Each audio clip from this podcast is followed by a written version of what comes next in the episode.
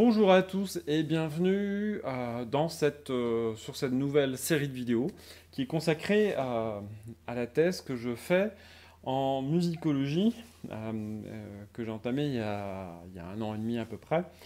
alors le format de ces vidéos va être, va ce que j'aurais voulu faire, au parce que je pensais faire au départ pour le journal du Louvre, c'est-à-dire un format entièrement improvisé et sans montage. Le but étant euh, de pouvoir faire une, une, sorte de journal, de carnet, parce que c'est pour ça que j'ai appelé ça le carnet, euh, carnet de thèse. C'est un mot, c'est un terme qui est très souvent employé pour, euh, pour, ce, pour ce genre de, de travail, ce genre de, de discours. De, de, de, journal, quoi, en fait, tout simplement. Sauf que c'est plus souvent sous la forme d'écrit, sous la forme de blog. J'ai un blog d'ailleurs sur lequel je vais aussi poster ces vidéos sans faire de texte forcément, en tout cas. Si j'ai pas pour l'instant, c'est pas prévu. Peut-être qu'après j'aurai un peu plus de temps, j'aurai peut-être plus l'envie, mais pour l'instant c'est pas le cas du tout. Donc c'est un carnet, c'est un journal euh, qui parle de cette thèse. Je fais une petite parenthèse, je vais reprendre aussi d'autres vidéos, mais pour l'instant euh, déjà ça, ça, sera pas mal parce que ça prend un petit peu de temps. Mais euh, le fait que ce soit improvisé, donc c'est un petit clin d'œil aussi à, à, Guillaume Singal qui a, qui a lui sur sa chaîne Tanner 45 euh, parti aussi du principe que la parole, ce qui, le contenu, ce qu'il avait à dire était certainement plus essentiel que la forme, ce qui a du sens euh, si on n'a pas forcément le temps de le faire. Alors la forme est aussi importante parce qu'il y a aussi une question d'attention. Voilà. Pour moi, je considère que la forme est importante, mais il y a des fois où on est obligé aussi de faire des choix parce qu'on n'a pas le temps, parce que le montage ça prend du temps, ça peut prendre euh, beaucoup de temps, mais euh, l'essentiel n'est pas là. Donc, euh, je voulais tout simplement commencer pour cette première, euh, voilà, ce premier numéro de, mon carnet, vous parler juste du roman, très rapidement, du roman sur lequel je travaille dans cette thèse. Je ne travaille que sur un roman, sur un auteur. Bon, évidemment, il y a des embranchements, des choses qui font que je n'évoque pas que ce roman, mais euh, c'est vraiment le centre de mon travail. Alors c'est une thèse de musicologie, c'est pas une thèse de littérature, euh, malgré tout, parce que c'est un roman qui parle de littérature. C'est le Docteur Faustus de Thomas Mann. Alors en quelques mots, quel est, euh, quel est ce, ce, livre De quoi est-ce qu'il parle et pourquoi j'en parle dans le cadre d'une thèse de musicologie et pas dans une thèse de littérature ou autre Voilà.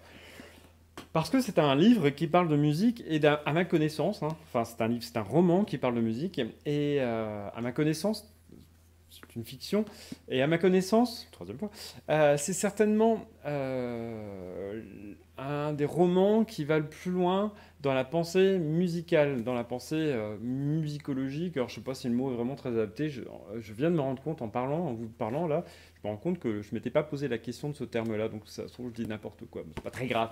Enfin, pour l'instant, en tout cas, peut-être que j'y reviendrai justement, ça l'intérêt de ces carnets. C'était une parenthèse. Euh, voilà, c'est un roman qui a, une, qui a un solide ancrage musicologique, euh, musical, pardon, parce que du coup, si je commence à employer n'importe quel mot, ça va mal, euh, qui a gros ancrage musical, notamment parce que euh, Thomas Mann, l'auteur, a beaucoup pensé la musique avant d'écrire ce roman, que euh, il suffit de lire bah, tous les romans qui sont antérieurs à ce roman, euh, enfin beaucoup de ces romans, beaucoup de ces nouvelles, euh, la, question musicale euh, est très présente, que ce soit dans des, des, des, textes comme Tristan où la, référence musicale est explicite, puisqu'il s'agit du Tristan, de Tristan et Iseult de, Wagner, l'opéra. Euh, voilà, donc c'est un roman qui date de 1943, enfin il a été écrit entre 1943 et 1947, et il est important pour ça, et euh, parce qu'il a été écrit en collaboration, euh, plus ou moins étroite, avec euh, le philosophe Théodore Adorno. Euh, Théodore Adorno, qui n'est pas musicologue, j'insiste là-dessus, parce que la confusion est vite faite, tout simplement parce qu'il a beaucoup écrit sur la musique, Théodore Adorno, euh, et donc ce livre a été écrit euh, en collaboration avec lui. Alors, c'est pas une écriture à quatre mains, euh, mais euh, sa présence, elle est essentielle dans ce roman. En tout cas, sa présence pour l'écriture de ce roman, elle est, essentielle parce qu'elle a permis à Thomas Mann d'avancer, d'apprendre des choses. Alors, ce roman, c'est l'histoire, c'est la vie. Euh, d'ailleurs, le sous-titre le donne. Il n'est pas écrit sur, le, sur la couverture, mais je vais vous, donner le, sous-titre exact. La vie du compositeur allemand Adrian Leverkühn, racontée par un ami. Donc, il s'agit d'une biographie, fictive bien sûr, euh, d'Adrian Leverkühn, qui est un compositeur, un compositeur de grande musique, de musique savante. Euh, sa, vie n'est pas racontée par lui, le narrateur est identifié, c'est un ami, d'où le sous-titre. Voilà. Il s'appelle Serenus Seidblom. Et euh, on, parcourt en fait le, le 19, le, la fin du 19e siècle et le début du 20e siècle en compagnie de ce compositeur et euh, sur un fond historique qui est parallèle, qui est le comment dire, la, narration se fait au moment de la Seconde Guerre mondiale, c'est-à-dire que, le narrateur, euh, quand il, écrit son livre, il écrit son livre pendant la Seconde Guerre mondiale. Et euh, du coup, le roman, La vie d'Adrien Leverkusen, est ponctué par euh, le, récit des événements de la Seconde Guerre mondiale. Alors, c'est c'est pas la majorité du, c'est pas forcément une grande part du roman en termes de quantité, mais c'est, euh, ça donne vraiment un contexte, ça contextualise la narration bien sûr, mais surtout ça donne une saveur très particulière à la vie d'Adriane. Et c'est vraiment, vraiment intéressant parce que, parce qu'on, évidemment, les ficelles sont assez grosses.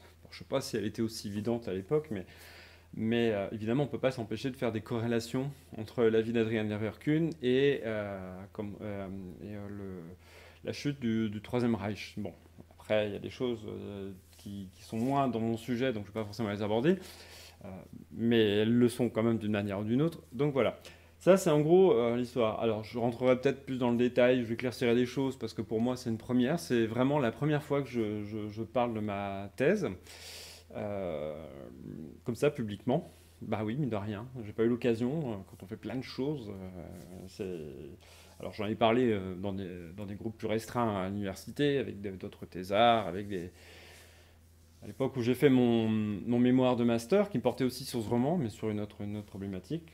Alors, juste pour terminer, j'ai envie de rester sur, un format assez court, mais juste pour terminer, ma thèse porte, quand même, faut que je précise, parce qu'elle ne porte pas juste le roman, je ne parle pas juste du roman Il était une fois. Non, ma thèse porte sur, euh, sur un point bien particulier, ce sont les œuvres qui sont décrites dans le roman. Euh, Thomas Mann, dans ce roman, parle de plusieurs œuvres. Il y a des œuvres réelles, notamment une qui va être très importante, qui est vraiment centrale dans le roman, qui est l'opus 111 de Beethoven, qui est euh, la toute dernière sonate pour piano qu'il a écrite. Euh, qui est vraiment particulière pour, pour, tout un tas de raisons. Donc elle est décrite, chose très intéressante parce que le texte qui est dedans, et c'est assumé, c'est le texte mot pour mot quasiment de, de Théodore Adorno. Donc ça c'est intéressant. Donc je vais parler, enfin ma thèse porte sur ces textes-là, mais aussi sur le texte et descriptions d'œuvres fictives, parce qu'il y a des œuvres qui sont décrites dans le roman, mais qui n'existent absolument pas, et qui pour beaucoup, pas toutes, ont été